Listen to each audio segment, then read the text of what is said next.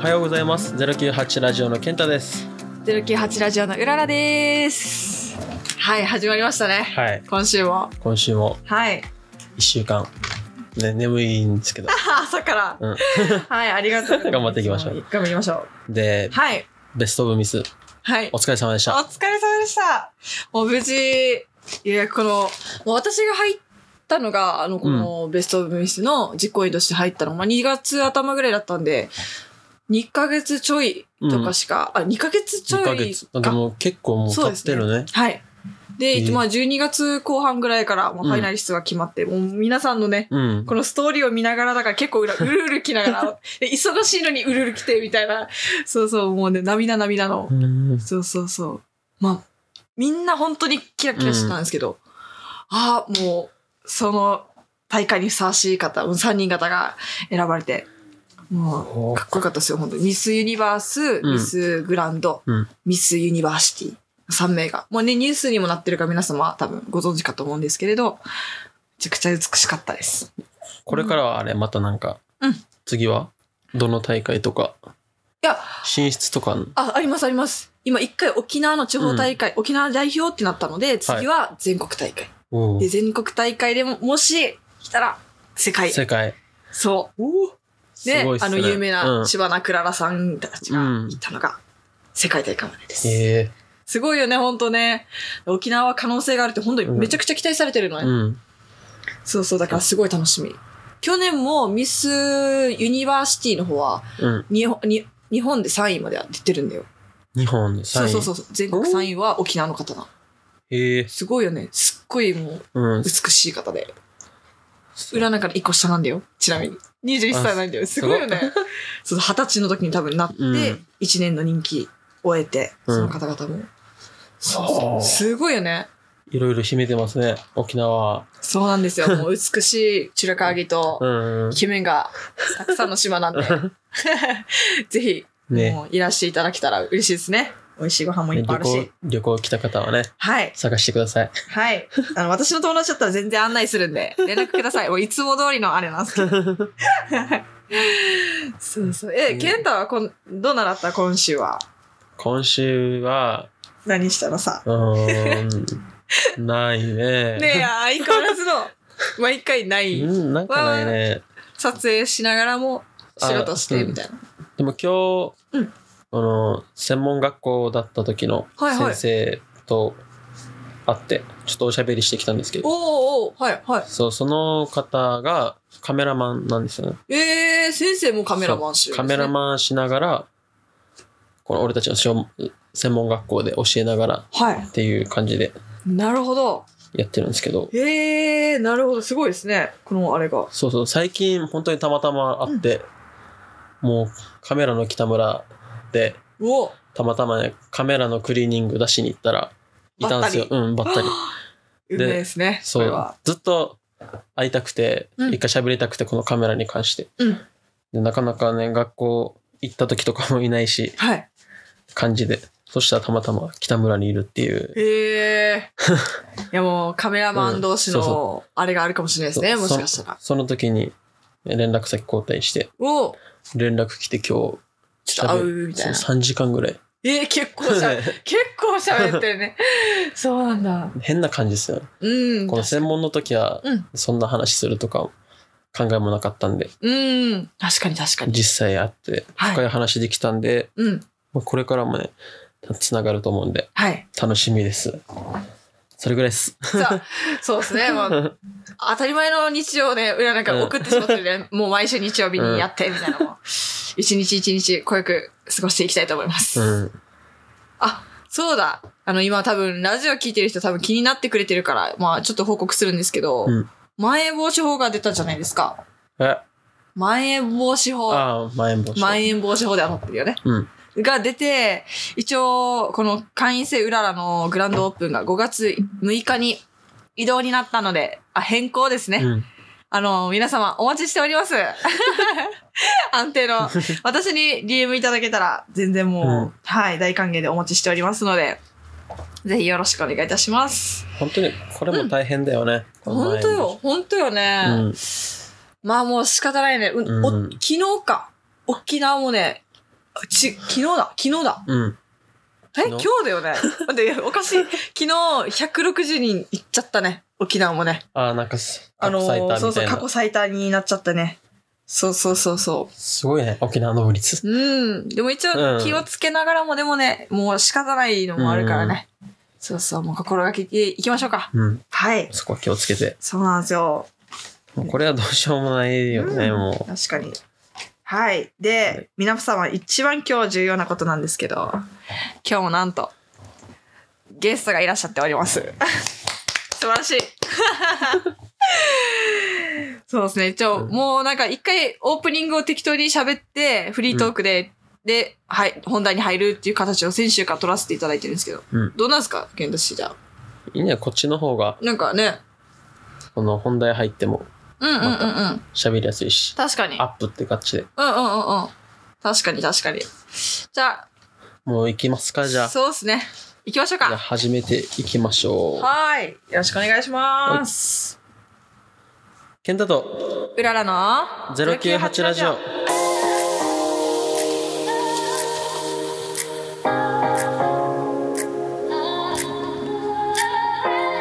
はいさーいはいたーい。南国沖縄から毎週月曜日朝7時からお届けする098ラジオへようこそ改めまして098ラジオの健太です098ラジオのうららです。さてさて今週も ねまた始まってまいりましたよはい、ありがとうございます。今週も本当によろしくお願い皆様聞てしますはい、よろしくお願いいたします。まあ月曜日なんでね眠い目こすってコーヒー飲んではい、頑張っていきましょう、。頑張っていきましょう。みんなで気合い入れて、秋ら盛り上げていきましょうかね、 もうこんな投げて時いこ期うだからこそ、うんはいはいで先ほどちょっと振ったんですけど、うんゲストがいるんですよやばくないですか ちょっともう嬉しくて本当に、すぐ連絡いただいてねありがとうございます本当に、早くも第2回目のゲストではい楽しみですそうなんねよしかも松山で大人気店のシェフでございうますおー楽しみで後すほどそうですね、うん本人からちょっとご紹介していただこうと思うんですけれどうんもう、たまんないです よね。こういう機会って絶対ないからさ、うんあの、前回は、は高名俊っていう男だったけれど、 ね、初めての、もう、あれじゃん、ちゃんとうんした、もう本当なんちゃんとしたってあるけれど、ね、こういうスペシャルゲストは、なかなか、シオンさ、簡単に呼べるんだけどね。うんそうだねこの方はもうなかなかお呼びできるような方じゃないの で、もうぜひ皆様最後まで聞いていただけたらと思います。よろしくお願いします。お願いしますじゃあもう早速はい。登場してもらいましょうかはい。いいですかでは自己紹介お願いしますはい。おはようございます。えー、那覇市松山で鉄板焼き、えー、鉄板お好み焼き橋という、えー、鉄板焼きのお店をやってます荒垣義也と言います。えー、鉄板焼き橋では料理長っていおうー、えー形で、えー料理を担当してやっておりますので、えー、ぜひ皆さんも、えー、ご興味、機会があれば、 えー、那覇市松山の鉄板お好み焼き橋に、えー食べに来てください。はい、もうね、荒垣さん、ありがとうございます。もう、本当にもう、たまんないよね。 本当にめちゃくちゃ美味しいんだから、うんもうね、ありがとうございます。ありがとうございますそうそうそう、高級店のシェフなんですけれど、料理長って呼んだ方がいいですね、多分。ありがとうございます。ありがとうございます、すげえ料こ理の長度 は。お忙しい中、来ねていただいてるから。本当本に当に。嬉しいですねねこん本な当とこよにね。一緒に行こうね。ね歌いでいかんといえば。あの、もう、大変もん。ぜひ皆さんもはい。寄ってくださいぜひぜひ。で今日今日のテーマは一応じゃあうららさん発表お願いしますはい。そうなんです。インスタグラムと、うんあ、もう、ツイッターとかでも一応載せてい、載せさせていただいたんですけれど、前回のちょっとつながるようなことがいいかなって思いまして、はいあの、今の職業を、 今の職業を選んだ理由は、 あ、でめっちゃ適当。そうそう、な、なんだっけ前回話したのが、うんえっとね、この実際入ってそうだ、新生活入ってどう入社入社したりとか、うん新生活うん始まってで始まって、実際どうみたいな。1週間、あ、2週間か。 2週間ぐら2い週間経って、実際どうみたいな感じで話をして、で、今回はうん、なぜその職業を選んだのか。多分ちょっと、みんな、なんていうんですか、はい、ウキウキで入ったけど、うんちょっと違かったな、だったりとかうん、逆に上がった人もいると思うし、だから、そこを逆に、なんて言うんだろう、もう、もう一回、じなんなんね、入りたかったんだよっていう自分を思い出そう、みたいな感じで話していけたらなっていう。ね、振り返りのそうですね。ね。熱い思いの時間に、多分ね、さ、今日もちなみに、裏、お友達と、あの、私たち22歳なのではい、入社1年目になるんですよ。うん。しも何うです本か当にほやほや。ほやほやの方と、たまたま今日12時ぐらいに、なんか、電話したんですけど、やっぱり、入ってちょっと違かったっていう方だったんですけどね、今日も。うん。あ、なるほどな。この子めちゃくちゃ頭良くては、いす国立大学とかまで行って、で、IT 行ってとか、本当にすごい子なんですけど、うん俺は本当はもっと仕事がしたいっていう感想だったんですよね。うん。そう、もっともっとっていう意味の、あ、そっか、って言って、もうこれからじゃないかってお話ししたんですけど、やっぱそういうのもみんなあるんだなと思って、そ私とね、健太はちょっともうフリーで動いてる側だから、そういうことがね、新生活っていう、あれが4月になってからまだないけれど、うんまあ、ちょっと、アパレル時代のことを思い出しながらしようかな、うん裏は。そうだね、アパレルに裏めちゃくちゃ夢を抱いて、入って。まあ、転職だったんだけうんど、実際裏に、裏にとっては、そうそうそうそう。そうですね。え、でもちなみに、荒木さんから、ちょっと聞いてもいいですかなぜ料理の道に、早速ちそょうっですと、ね。はい。えっと、まあ僕の場合は、えっと、両親がケーキ屋さんっていう、えーそうなんですか業職業で、はもうあの、ちっちゃい頃から、あの、クリスマスはそのケーキ屋さんの手伝いをしてて、おあーめっー。ちゃいいいいなですねぁ。全然、もうちっちゃい頃から小学校、中学校、うん。高校と、毎、毎年クリスマスうん。には、もう必ず店で、あの、まあケーキ作りというか、はいはいまはあ、いそはのい。片付けだったり、うんうん。うん。こう飾り付けの手伝いだったり、うんうん。これがもう当たり前の世界だったんではあでそれでまなるほあい。 なるほどね。いいや、一個気になったんですけど、あれ、クリスマスってことは、クリスマス忙しいじゃないですか。忙しいです、うん当日デートできないんじゃない ですか。学生、あうる、んなんかね、学学生がね、みんなが若い時ってね、本当はしたそういでけすど。ねもう今今の職業もまあ今料理人ですけど、はい。うん。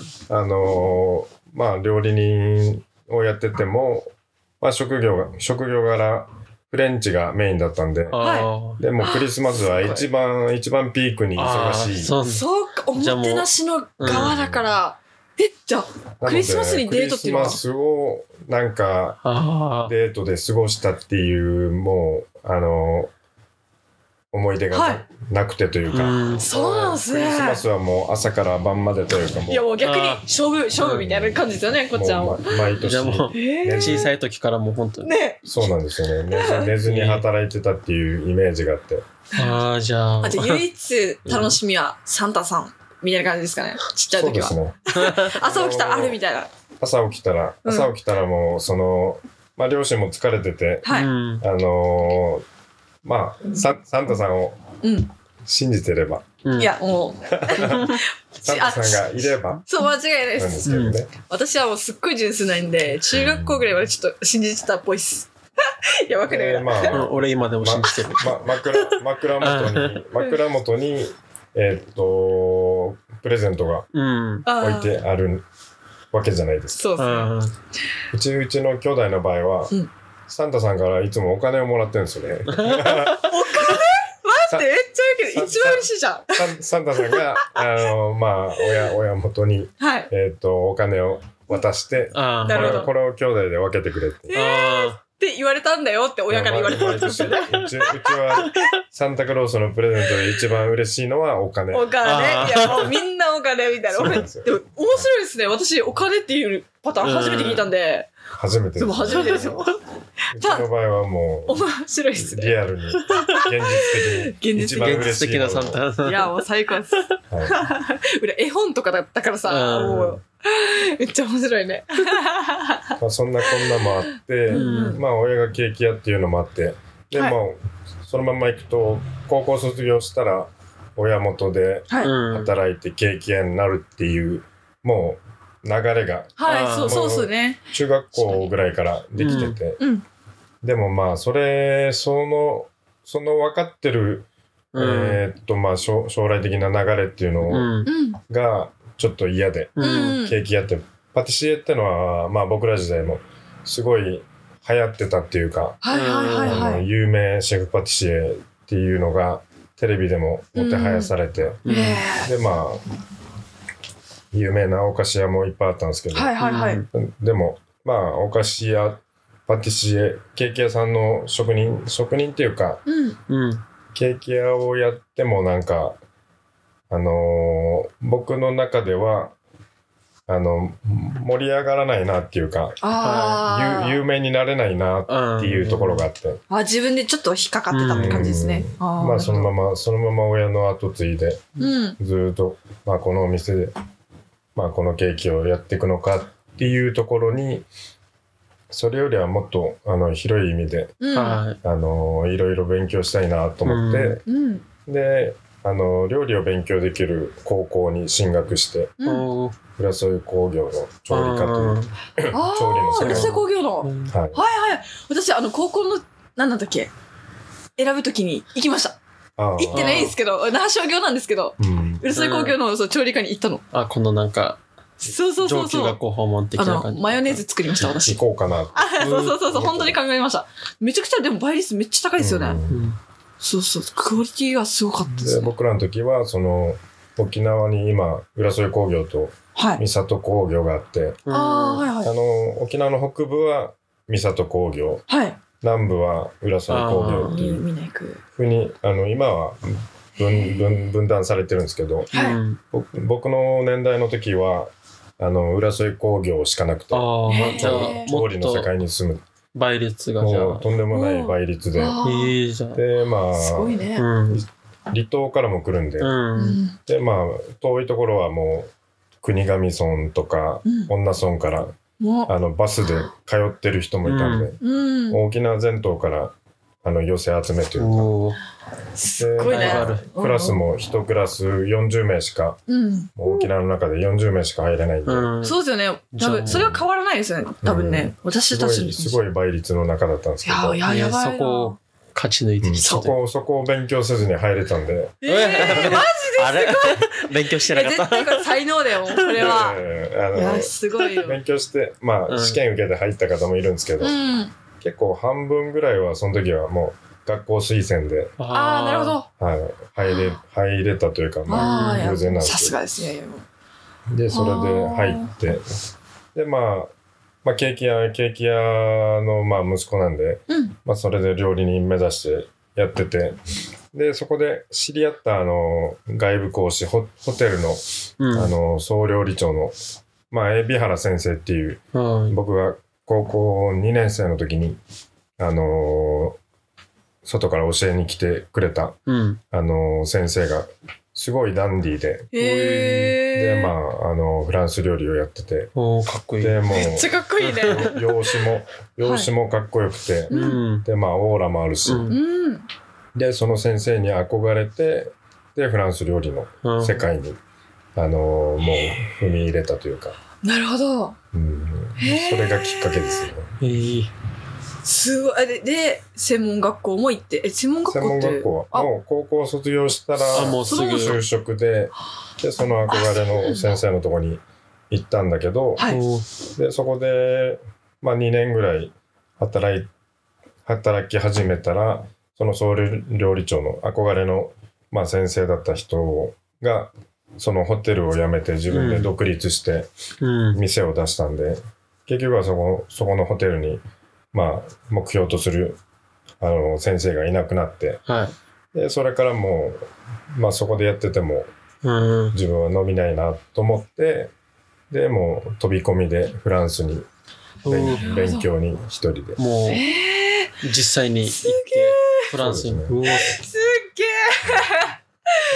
どうしてもフランス料理を、まあうん。早く覚えたかったっていうのもあってえ。すごい。え、じゃあ、フランス語とかも、じゃあ、もフランス語はう。ああ、いまあやー、すごいですね。何年ぐらい何年何年も行ってないんですけどまあううん何ヶ月単位であ行ったりしてあでまあ研修先というかあ。うん。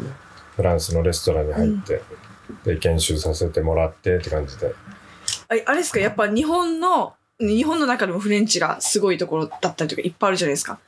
と、やっぱり本場って違う感じですかね。まあ、あの、全然、まあ、あー味付けも、うんまあ、盛り、盛り付けとか、うんあと仕事の流れも、あのー全く違ってくるんですけど、へうえ、んすっごい。でまあ、まあ、言葉もわから、わからないままでうん飛び込んでったんで、はいうんどうしても憧れを追っかけて、うん。で、まあ、早く、早くフランス料理を覚えたいっていうことで、あ単、単身でといううか、んううんん。自分で行って、まあ、そこで、まあ、レストランを紹介してもらって、入ってそこで働きながら、フランス語を勉強しながら覚えてって、覚えていったって感じですね。ちなみに何歳ぐらいそれは二十歳の時にお最初待のって、すごいね。で、本当にあれですね、わ我々と同じような書き出しの時が、うん荒垣さんのな書何き出しもが。何も知らない状態で、もう怖いものなしでもう海外に行ってたんでうんめっちゃかっこいい。まあそれそれはまあ両親があのーケーキ屋って言っても、うんあのー若い頃にハワイに行って、はい。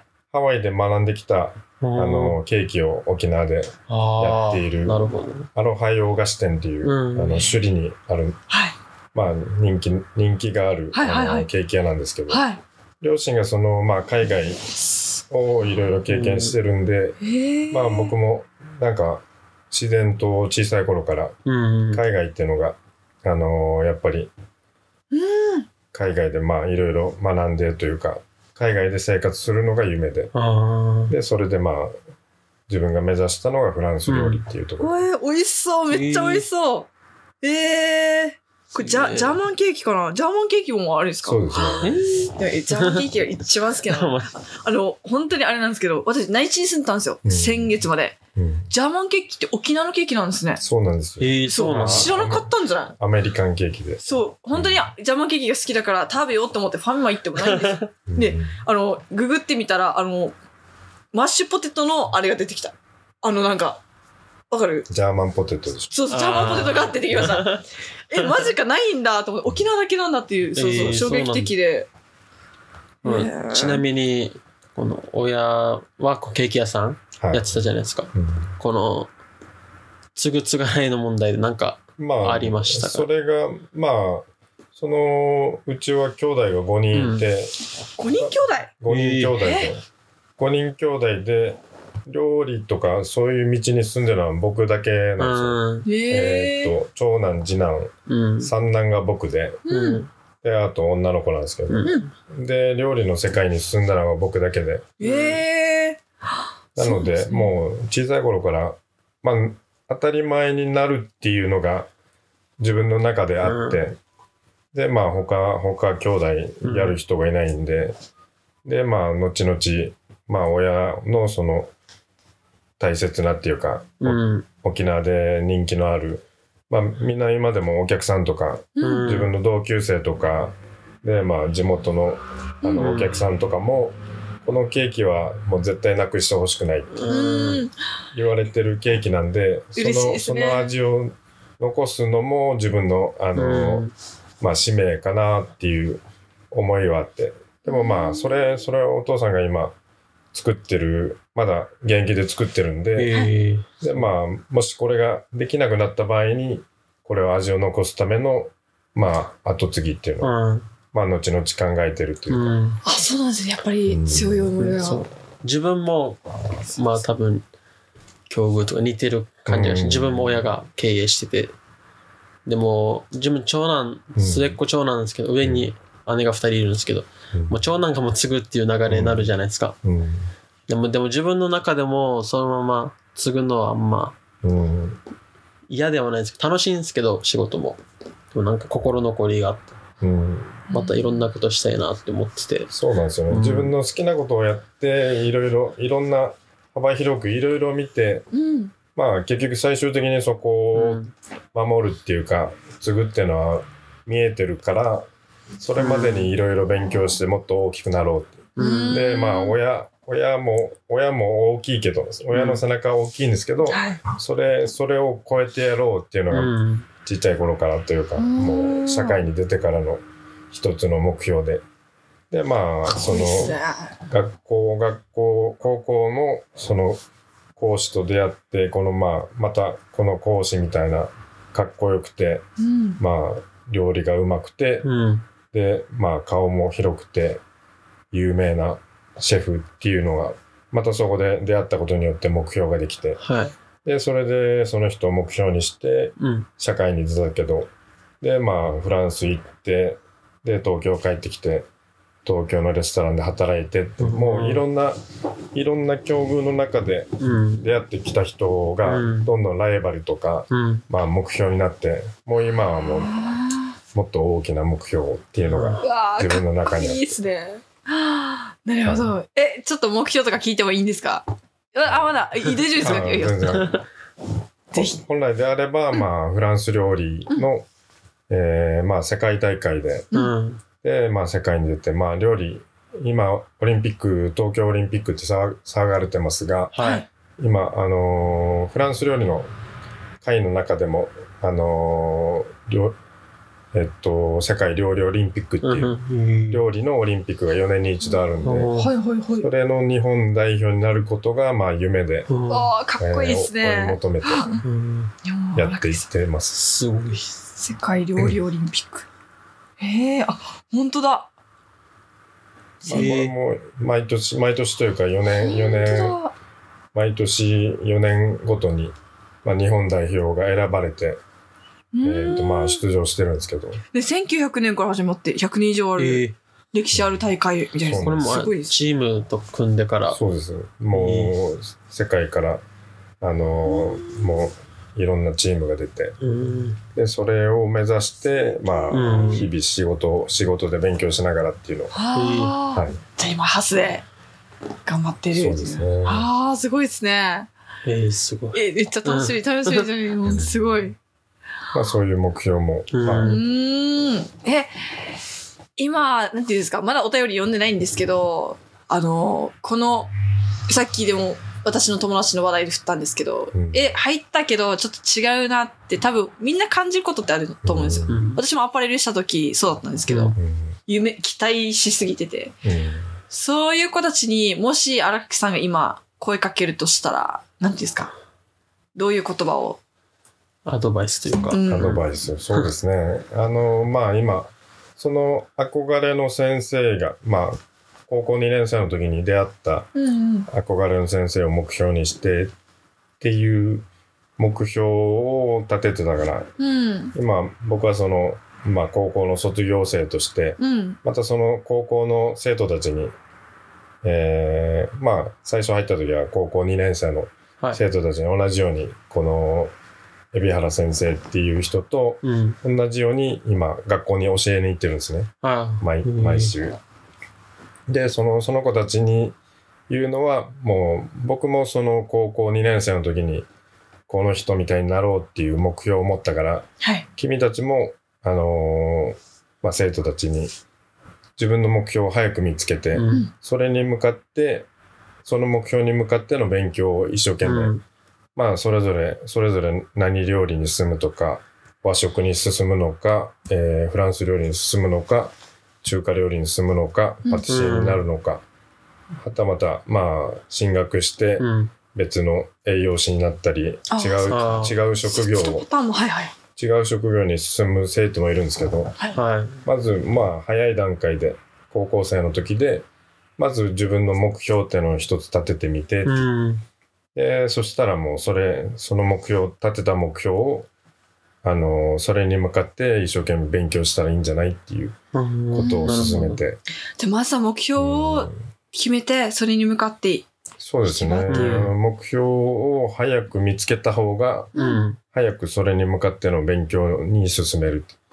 なので、かにそ就職して、まあ、あこれが合ってんのか、これが合ってないのかっていう、まあ、ブレてるっていうのは、この、自分がなりたいことがまだ見つかってないっていうう。うんあ。確か人たちだろうなと思って、確かあれですもう大学終わっても結構去って入っていくじゃないですか、うんみんなだから多分それでうん結構落ちるって落ち込む人がうんいやー、いいのそかうなだね。うんまあやっじぱ実際にまあ現場に入ると、うんまあ想像しててで自分のやりたい職業に、えー就職してうん想像はしてても現場に入るとうんやっぱり違うなっていうかまあ人との付き合いも難しいし、うんそういう、そういうことでい一回、あの、落ち込んだりするんで、うん。まずはまあ、早い、早い段階で自分の目標を立てて、それに向かって、その勉強を、うん。えー一生懸命やっていけば、早く、あの、そその中でもな、うん慣れ、慣れてくるんじゃないかな。はい、もう確かにうね。うんん。多分もうずっとラジオ聞いてる人たちはわかると思うんですけど、私とね、健太が結構大きい夢を抱いてる人間なので、それを踏まえた上で私たちはフリーで動いてるタイプなんですよ。うん収入はないけど、みたいな。うんそうだから、なんか、すごく共感できるというか、うんちょっと勇気もらったよね。うんやっぱ間違ってなかったんだっていうか。んそう。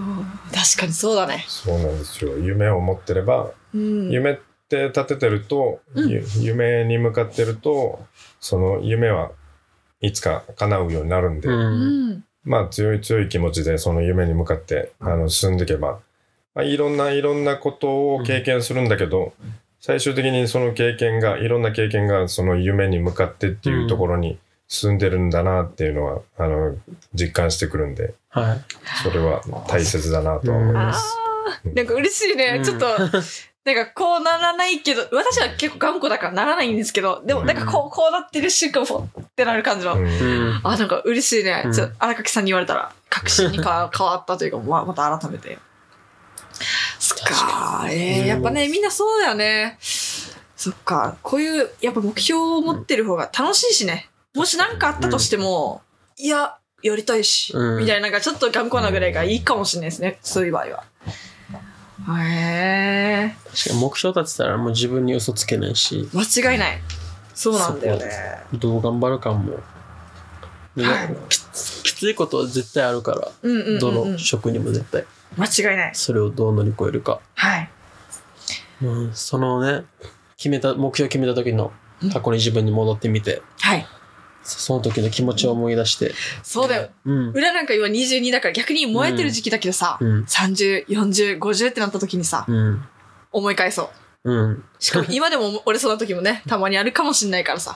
そう今日のこの専門の先生に言われたのは、うんまあこの今うん目標を諦めて、うんもうこの30代とかなって、うんまあこの時やろうと思っても遅い手遅れなこともあるからもう本当に今のうちにあー。なるほど。きつくてもやってみてあってーいうのは言われた。え、逆に荒垣さんはそういう後悔ってあったりするんですかそういう夢後に。悔後悔は後悔はいろいろいろいろって、まあ、その目標を立てて、うんうん。でまあ当初は当初はもう20代前半でうん。料理長になって、うん。でまあすごす ぎないいやいやなんか、いやうんとか言ったけど、いやいやいや、うまいってって今は。ねゆ 有名な有名なシェフになって、はい。テレビに出ててっていうのめがっ、ちゃすげえ。あのイメージがありすぎて、はい。実際には20代前半なんてもう本当にうんもうコテンパンに打ちのめされて、うん。もうなんだかんだ怒られながらもう毎日一生懸命働いてるだけの段階で、まだ料理長なんてできるような、あの状態じゃないから、うんだから実際にはもう、あのそのイメージと現実は全く違ってて、で、うんまあ、30代、えーまあ30代になったり、40代になったりって、まあ、その若い頃にもう一生懸命がむしゃらに頑張ってきたことが、まあ経験になって、その年齢に達すると、まあ、そ、それなりの仕事ができて、まあ、周りからの信頼も得て、で、まあ、その役目も、役割も、あのーやれるようになるんで、うんまあ、その年相じゃないけど、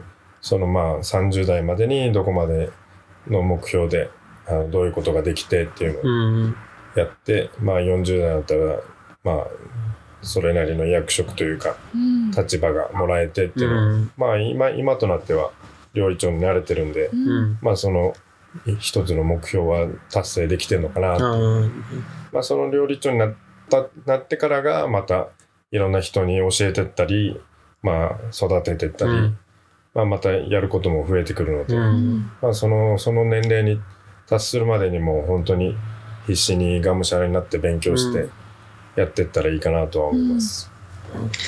素晴らしいね。すごいですね。めっちゃ。 そうだね。なんで30になる。じゃあ、裏なんか逆に25、30ってこれからなっていくから、うん逆算して、うん30までにはこれやりたいっていうのを作っとけば、あぱりってことですよね。夢、うん大きい夢に向かっ自て。分でまあ目標を立てて、まあ段段階という段か階小さい設計、うん設計、設計書というか、はいはいはい。書いて書いてというかもうんう頭の中で作って、はい。いつまでにはこういう状態、うんいつまでにはこういう状態っていうのを作ってそれがクリアできてるかっていうのを自分の中で反省してって、はいあやっていけば多分そこに追いついてくるとー思う。うん確かにいやそっちもそっちの方が間違いない。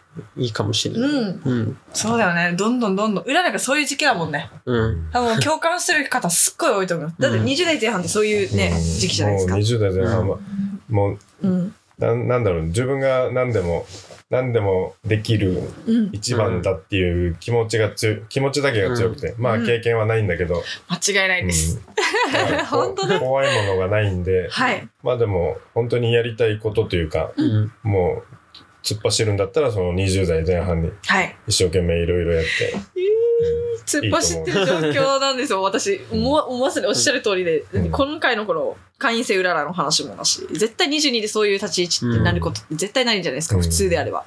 もう生意気ながらに、そう、たまたま本当にオーナーに声かけていただいて、もうそん、公約って普通のは多分できない、うん普通は。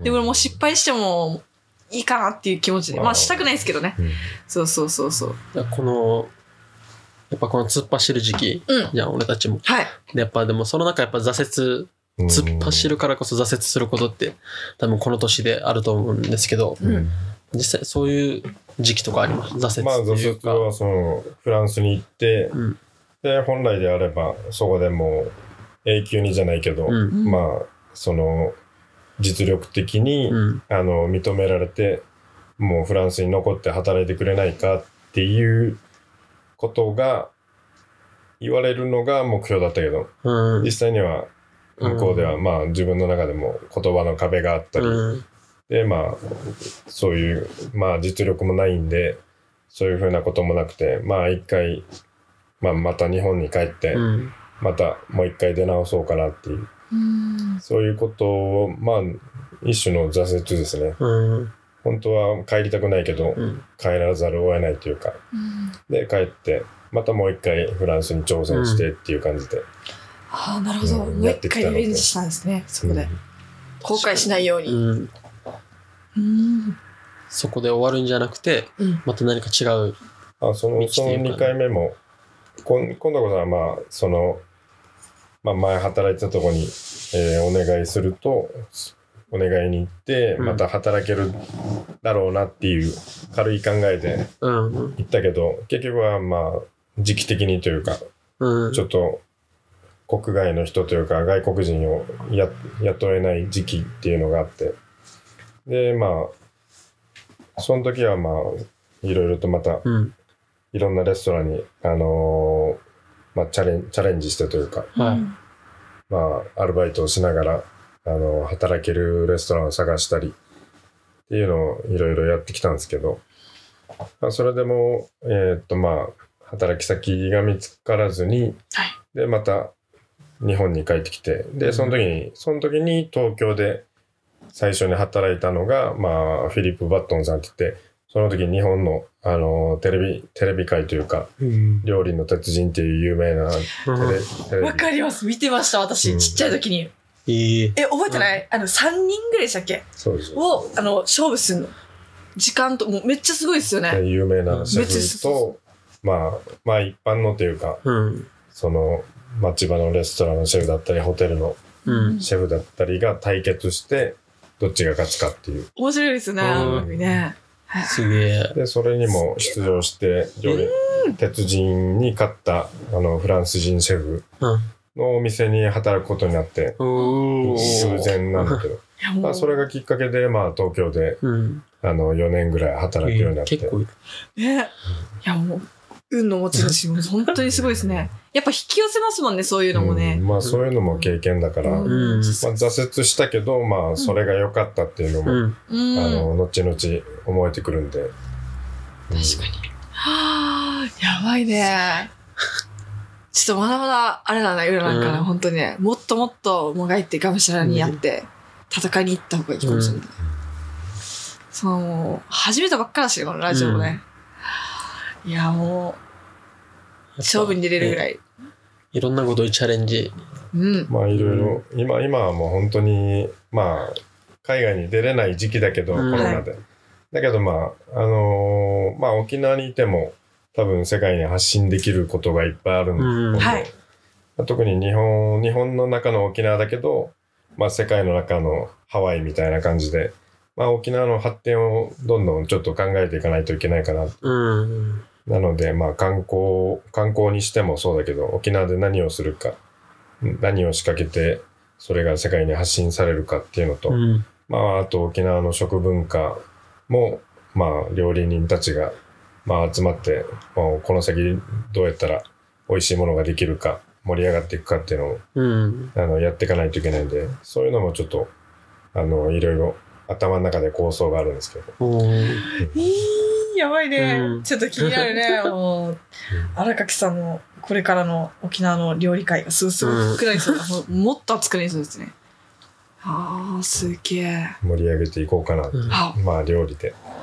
すごい。でも本当に何にもわかんないですけど、うん食べに行きます。すいま せん。ほんすごいめねっち。ゃ気になるフランス。そうそうそうそう。わかんないもんでもなね。んか、どんな感じなんですかなんか、食べる時のマナーとか。ああ、もうもう、そうそうだよね。あるんですかまあ、マナーとかも、そうんのそれは、もうその、その国に行って、その国の、まあ、風習というか、うん。まあ、空気感を味わって、そうしたらもう、その、その国の良さっていうのが分かってくるんで、ううん。ーん。まあ、あの、まあ、外国も一緒だけど、まあ、日本でも一緒で、北海道は、まあ、乳牛というか、牛がいて、うん。まああのまあ食べる食べる食肉牛肉もそうだけど、あのー牛乳を使ったチーズが発展したとか、うんで南に行くとまあ暖かいとこなんで、まあ、トマトが取れてとか、うんフルーツが豊富でっていうのはそれはもうフランスでも同じような感じで、うん北のフランスに行くとチーズとかうん。まあ、ドイツワインが、あの、主流でっていう。それ、それに合わせた、あの、料理っていうのが発展してて。おーまあ、沖縄南に行って、沖縄で、沖縄料理があるっていうのと、あーまあ、フランスの中の南のフランスの、あの、南フランスの料理が発展してるっていうのは、じゃあもう違うんだ。うん全全く、全くこの国の中でも、あの、料理が違うんで、まあ、そういうの。も、まあ、行って体験してっていうのが楽しいかなと思いますね。確かに。うんえ、ちょっと本当に、あの、うん海外興味ある系うん男子女子なんですよ。うんババックパッカーやりたいってずっと私言ってるんですけど、ックパッカーはやりもたういですね、早く。死ぬまでにはやっといた方がいいですよマジでやりたいです。しかもこの、まあね、女性としては子供も欲しいから、その前には、うん。そう、早く行きたくそうなんてで、すようずうずします。若いうちにしかできないから、そう今のこの熱い気持ちのまま行けたらなっていう。まあねココロナが落ち着けば、そうそう、もうすぐにでも行きたくな世る。界中どこでも早くねねえ、ほんとよ落。ち着いてほしいね。頑張ろう。フランスのなんか、まあ、料理と話変わるんですけど、うんおすすめの場所というか、あーフランス一回のはおす行すめっのて場所行きたい場所というか。う行んってもまあ南フランスはまああれですねビーチはビーチはまあ、うトップレスでお姉ちゃんたちがおっぱいおっぱいを見せながら、もう最高や。あのーポンデュガールっていう川,、川に行ったんですけど、うんまあ、水道橋、はいはいあ はのーがあっい。めっちゃある。てでそこでそこでまあちょっと天気も良かったんで、はい。まあ、川遊遊びをしてたらみんなみんな上えー、みんな上半身、上半身裸裸みたいな。えで、ーまあ、そういうそうでいうもそれ文化っていうか多分そっうんちあれなんですよね。多分。恥ずかしいと思わない思わないっていう。いええー、面白いですね考えられない。えでもなんか、世界仰天ニュースとかでも、ちょろっと見たけど、全裸で OK な場所とかあるんですよね。わかんない海外にはね。そういう街があったりとかあるんです全よ裸は見たことないけどまああれなんで、裏のあれかな夢かな妄想だね。 でもまあ変態がバレる国国によってはまあ裸族っていうかあ、そうだ、あー裸族だ、裸族だ。うん、いろんないろんそうですなね人種がいるんでそうですね、間違いないですね。確かに。それもいろんな国興味持った国へちょっと見に行くのも全う然ありじゃないかなと思いますね。確かに。まあ危なそういそ危ない国じゃなければ。あ、間違いない。ほんとそうなんですよね。平和ボケしてますもんね。もう裏も思うんですよ。沖縄も余計。余計本当に平和ボケしてると思うわ。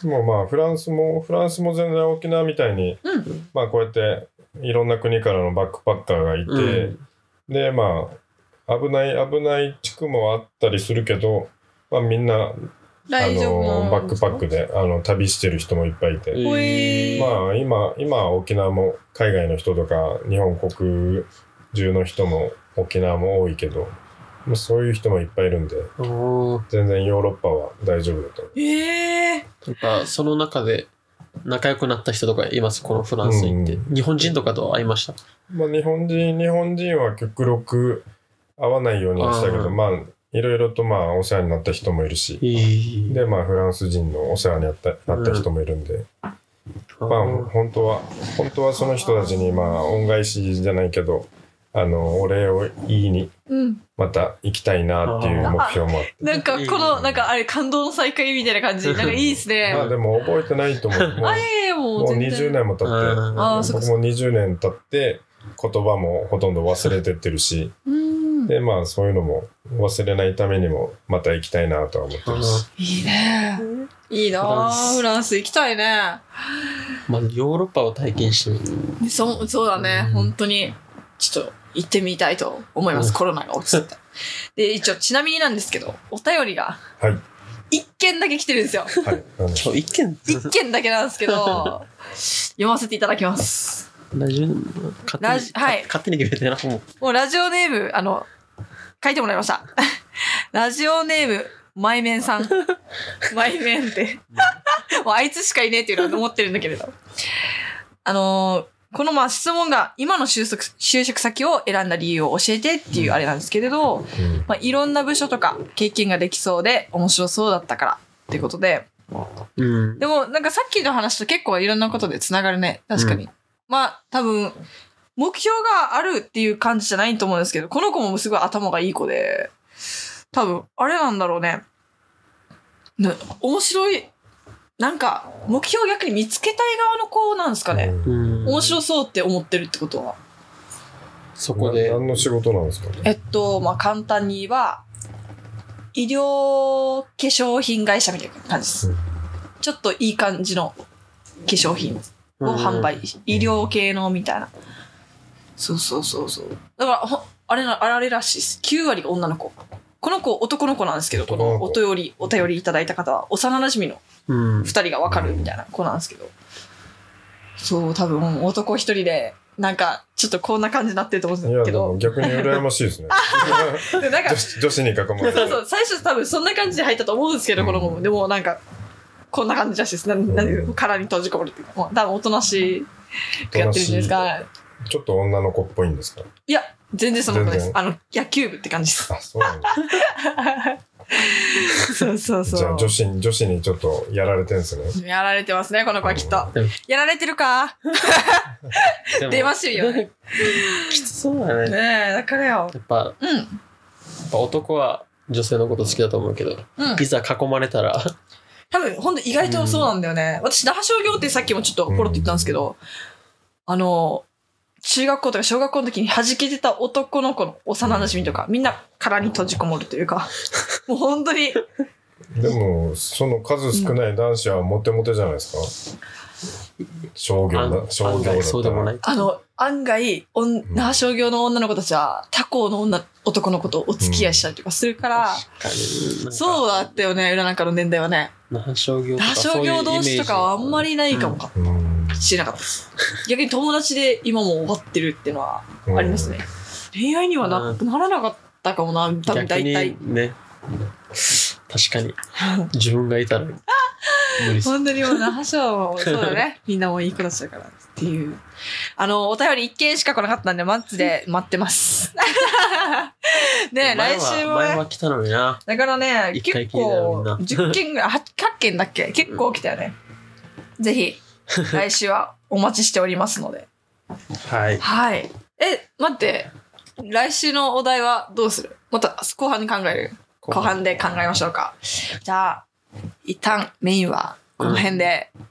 で続いてはカルチャー・オブ・ウチナ、今日はやるんででそのまま、まあ、荒垣さんにはお付き合いしてもらいます最後まではい。お願いしますはい、よろしくお願いいたします。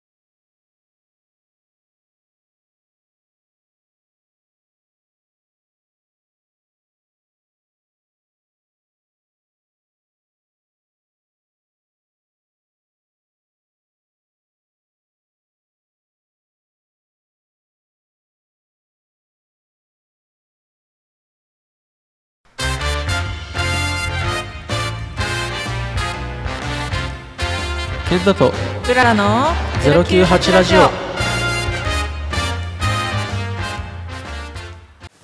098ラジオのケンタです098ラジオのうららです今日はゲストに荒垣さんを招いて喋っておりますはい引よろしくお願いしまきす続きよろしくお願いいたしますじゃあろしくお願いします。じゃあ続いてのコーナーいきますよ続いてのコーナーはカルチャーオブうちな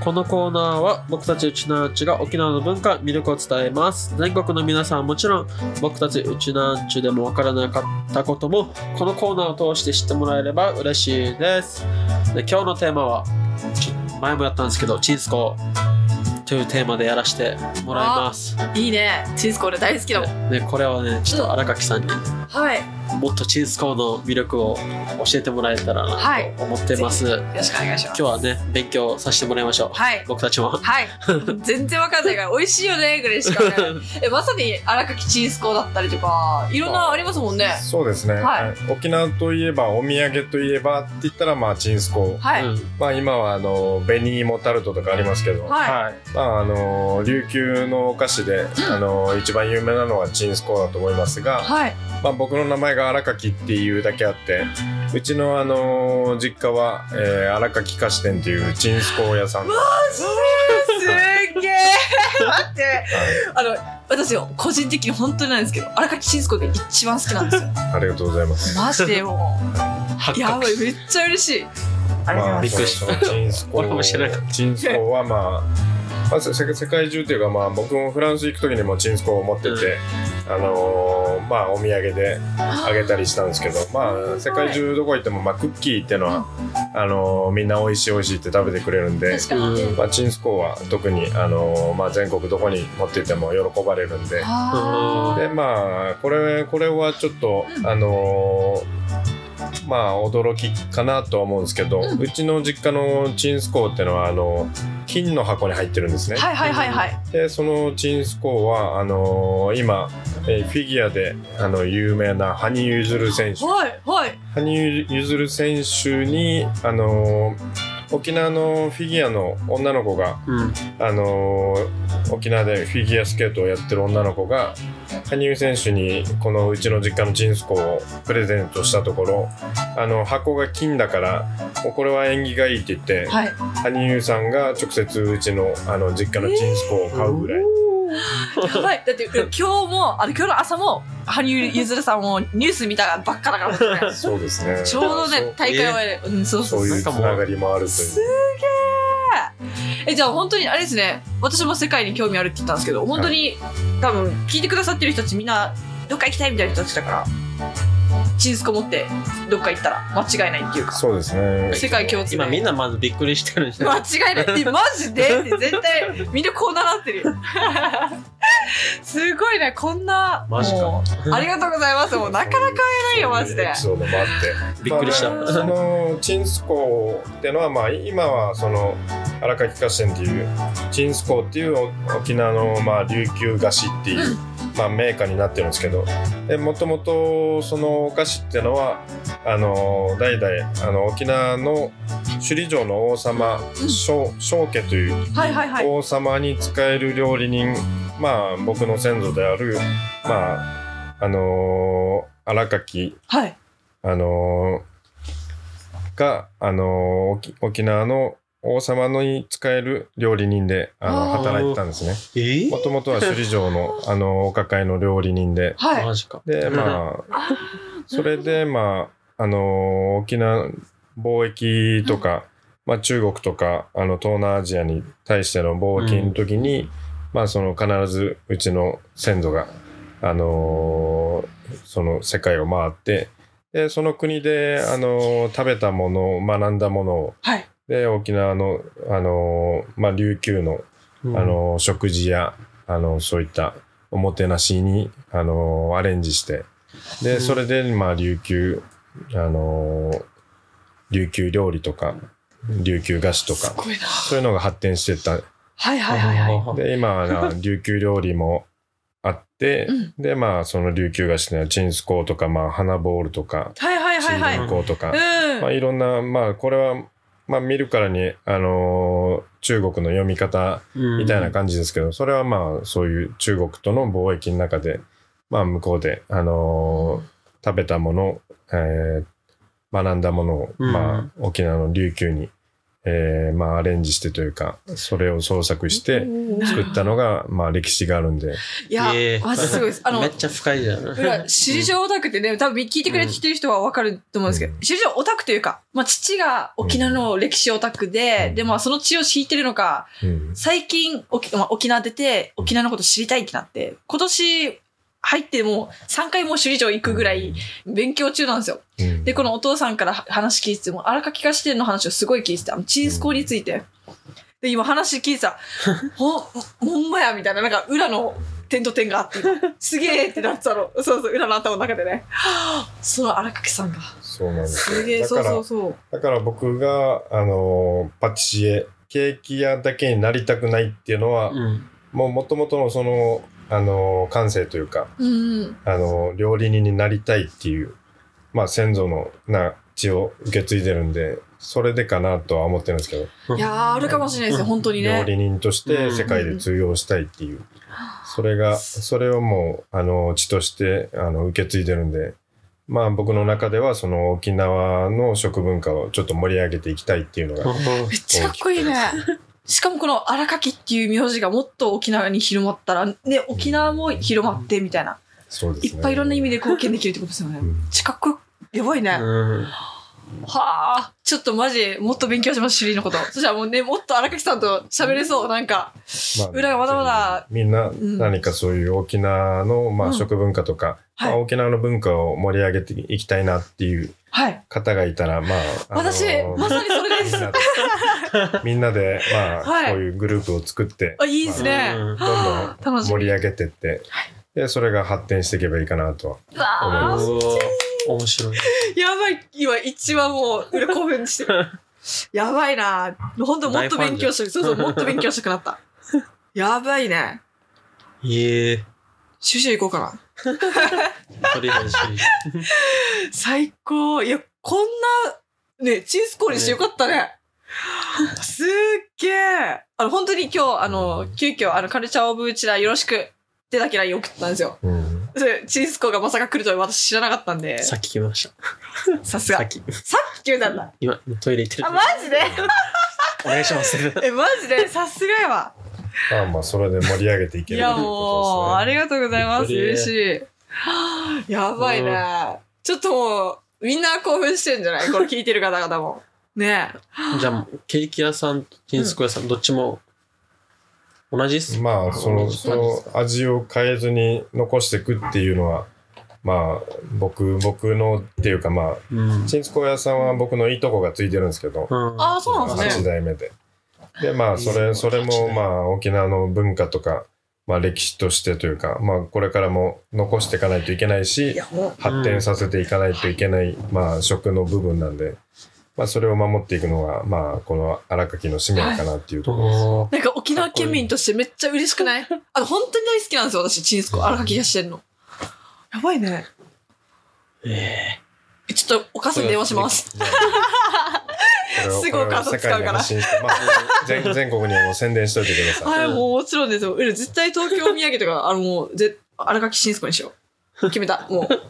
で自分が好きなものが、うんね、やっぱりね、うんあの、話もできるし、プラスで今、勉強中だからね。なんか言われたら。ああ、最す高。ありがとうございます、すこういう機会を。いい会になりましえ、たやねばくない今までで一番いいやばいカルチャーオブうちななんじゃない最高だね。ちょっと、あの、マスカ今後もカルチャーオブうちな続けていくんで、 皆様、あのコメントでも全然待ってますので、何やってほしいとかあったらね、うん。ぜひください。お願いします。はい、よろしくお願いいたします。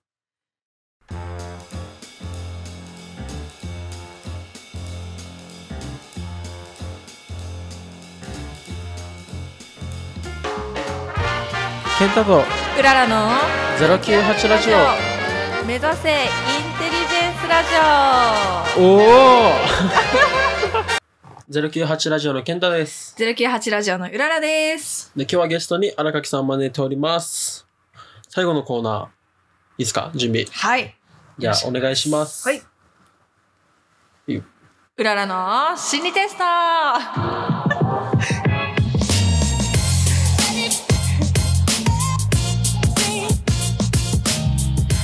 はい、やってまいりました。すいません、なんかもうグダグダで。はい、もう頑張っていきたいと思います。はい、じゃあ荒垣さんも今週はゲストでいらっしゃってるということなので、ちょっと大人な恋愛の心理テストをやっていこうかなと思います。はい、よろしくお願いいたします。で、早速、はい、1問目入っていきますね。第1問。一人で家にいるときに、次にあげる事柄が同時に起こりました。あなたはどの順番で片付けていきますか順番に選んでください。これちょっとメモした方がいいかもしれないですね。メモしていただきます携帯とかで。すいません、本当にめんどく さい。めんどくさいかもしれないですけど、本当に申し訳ないですね。じゃあもうもう一度はい、もちろんももちろんです。すいません。あの一応もう一回問題読みますね。はい一人で家にいるときに次にあげる事柄が同時に起こりました。はいあなたはどの順番で片付けていきますか。順番に選んでください。はい丸一、お風呂の水が溢れ出す。丸二、自分がトイレに行きたくなる。丸三、突然電話が鳴り出す。丸四、隣の部屋で赤ちゃんが泣いている。丸五、玄関のチャイムが鳴る。もう一回読みましょう かね。じゃあ大丈あ夫いいでですすか。大丈夫ですか。じとゃりあえあずとりあえずお風呂があそういうこおと風そうで呂すね。がはい。溢れ出す同時にそうなんですよ次に上げる事柄が同時に起こりましたあそういうこと順番に並べ順番で並べ、並べるってことです。そうですねじゃあ私はうーん順番で並べるそうですね四四四四いや四一四一四一二五三四一二五三私は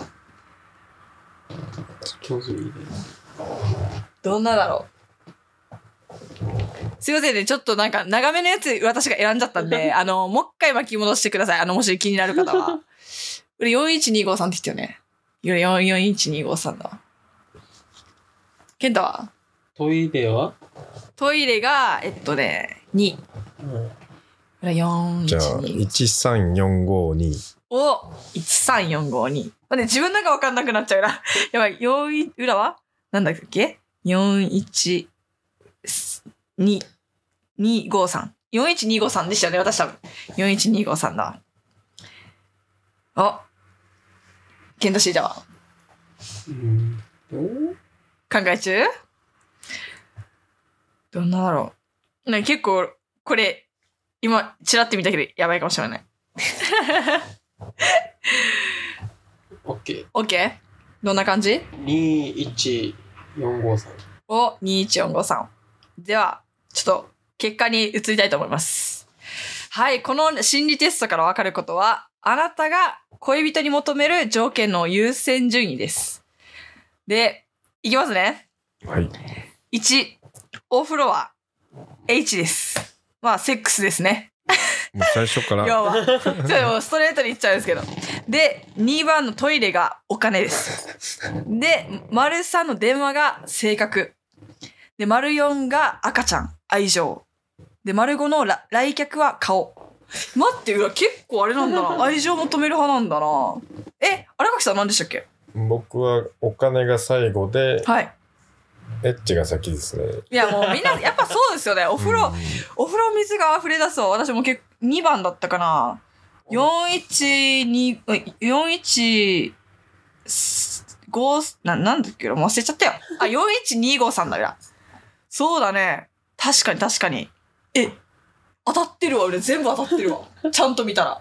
当たってる健太。い恋愛恋愛じゃあエッチからや、入りま入するところよ。なんで すかいやすがも優う、先順位というか優先顔よりもじゃいあや、私そうなんですよ。体結構の体のあの相性、そうですね。まあ相性っていうかまあ、まあ、愛愛情がある方があなんかお金ほら、そんなに求めてないんです、意外と。うんあの、ユニクロで OK みたいな男女なんで。お金が先だ。お、いいね。いや、男引っこの人は ね。確かに。でも、荒垣さん、意外ですね、なんか。えっと、エッチが 先で次何でしたっけいや、あの、見た、見た目で判断されるんですけ ど、け結構真面目な、真面目に見られるんですけど、はいはいはいはい。もう頭、頭のこの、なんていうんですか、はい。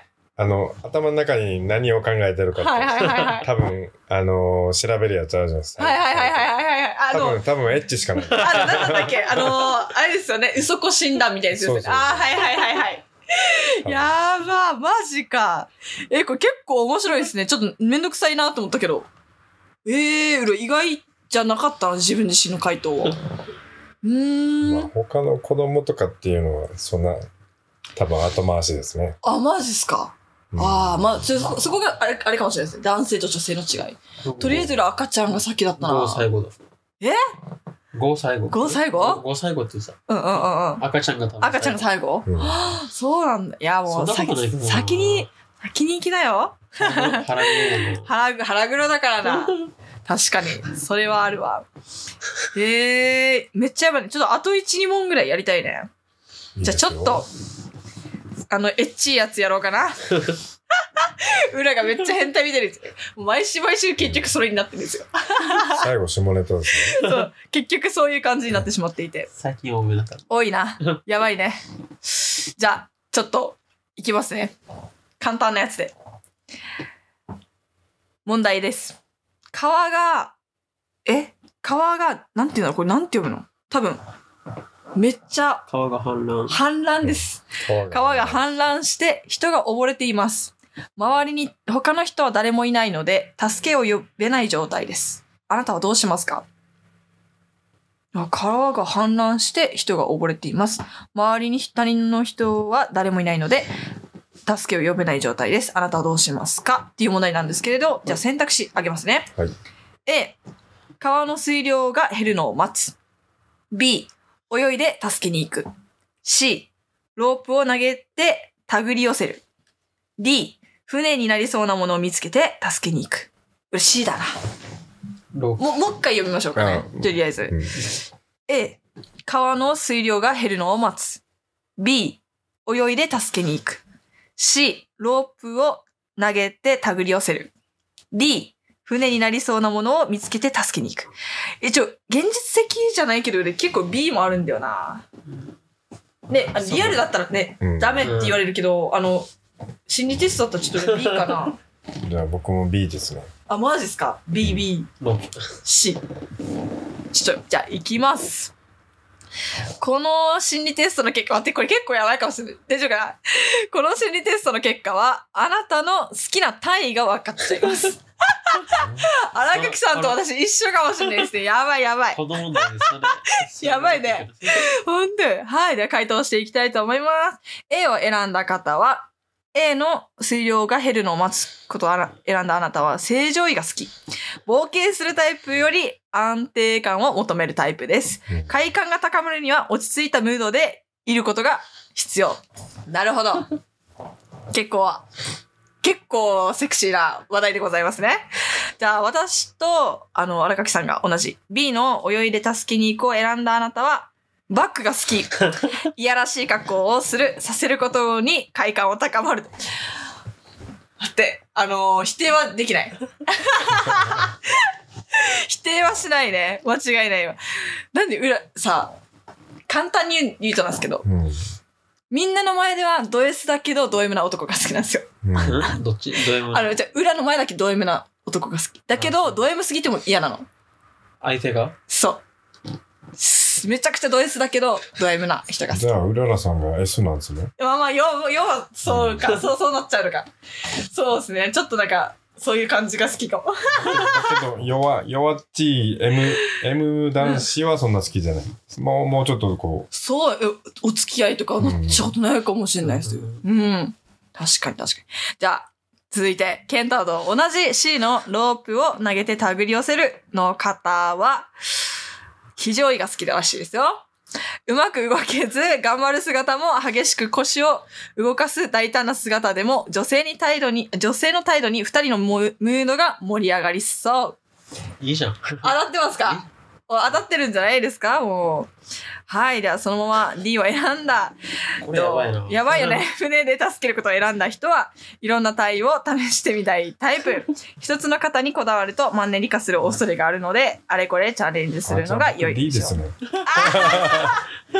う。もう D だ。D ですね。いいですね。 D か。あの船で助けるタイプそうですね。いい ろいろ試しますね。ああ、なるそほしたど。らあい相手、相手がどれが好きかわかるじゃないですか。あ確かに確かに。うーん。探り探り。ああ、やばい。結構これやばいですね。だい大丈夫でしたすいません、もう本当に。大丈夫だけど、本当沖縄に流れますかね、これ。あ、流れます。じゃあ、まあ、あと一問だけ、でも面白そうなのあるんで、これラストでやりましょうかね。じゃああなたは魔法使いの弟子です。魔法使いに言われて、森へ仕事へ行くことになりました。深い森の中には危険がいっぱいです。野生の動物たちが弟子の後ろでうろついていたら命の危険にさらされてしまうぐらい危険な場所らしいですね。でそこで魔法使いは弟子に言いました。お前を動物に変身させてあげよう。さて、あなたなら何の動物に変身しますかどういうやつ何がわかるのな何が選択肢あ、この心理テストは、あのいや、これ言わない方がいい。まだいいこれ言わない方がいい。面白い。これは結構面白い。じゃあ、もう、もう一回問題読みましょうかね。あなたは魔法使いの弟子です。魔法使いに言われて森へ行くことになりました。はい。深い森の中には危険がいっぱいです。いや動物たちが弟子の後ろでついていたら、いやついてい、うろついていたら、命の危険にさらされてしまうぐらい結構もう危険な街なんですけれど、そこで魔法使いは弟子に言いました。お前を動物に変身させてあげよう。さて、あなたなら何の動物に変身しますかいきますね。A、黒ウサギ。B、ヘビ。C、カラス。D 豚 E 黒ひょう F ひょまあこれう長い長いねでも結結構いっぱいあ構るんですね結構面白いですよこれ僕は決まりましたね。お荒垣さんは B ですね。おヘビなんだろう裏えっとあでも裏 A が裏ひょうかなへ F だな裏 FA が黒ウサギ B がヘビ C がカラス D が豚 E が黒猫 F がひょうカラス。カラカラス。スなるほど、C。荒垣さんが B のヘビ。で、F が私が、ヒョウですね。はい、じゃあこの心理テストはなんと、あなたの変態度がわかります。 これ結構面白いですね。はい、じゃあもう簡単にパパパっていきます。A の黒うさうさぎを選んだ方は、変態度20%。うん。ちょっと M ですね。 男性にも隠れ M をタイプ持つような方は、大体 A みたいですね。うんでも、デカクレームって言っちゃうけど。 裏が好きなタイプのあれかもしれないね、さっきの。 はい、じゃあ B を選んだ荒垣さんと同じタイプ、あの、ヘビを選んだ方は、変態度70%ド S タイプでございます。ド S そうだもんね、もうね。はい、もうこれは人間もしも締め殺すパワーを持っているヘビーを選んだあなたはド S ですって。 ギリギリまで我慢させてお願いされたいと思っているタイプらしいです。 うん めっちゃ変態ややりめ手っっすちゃやばいね。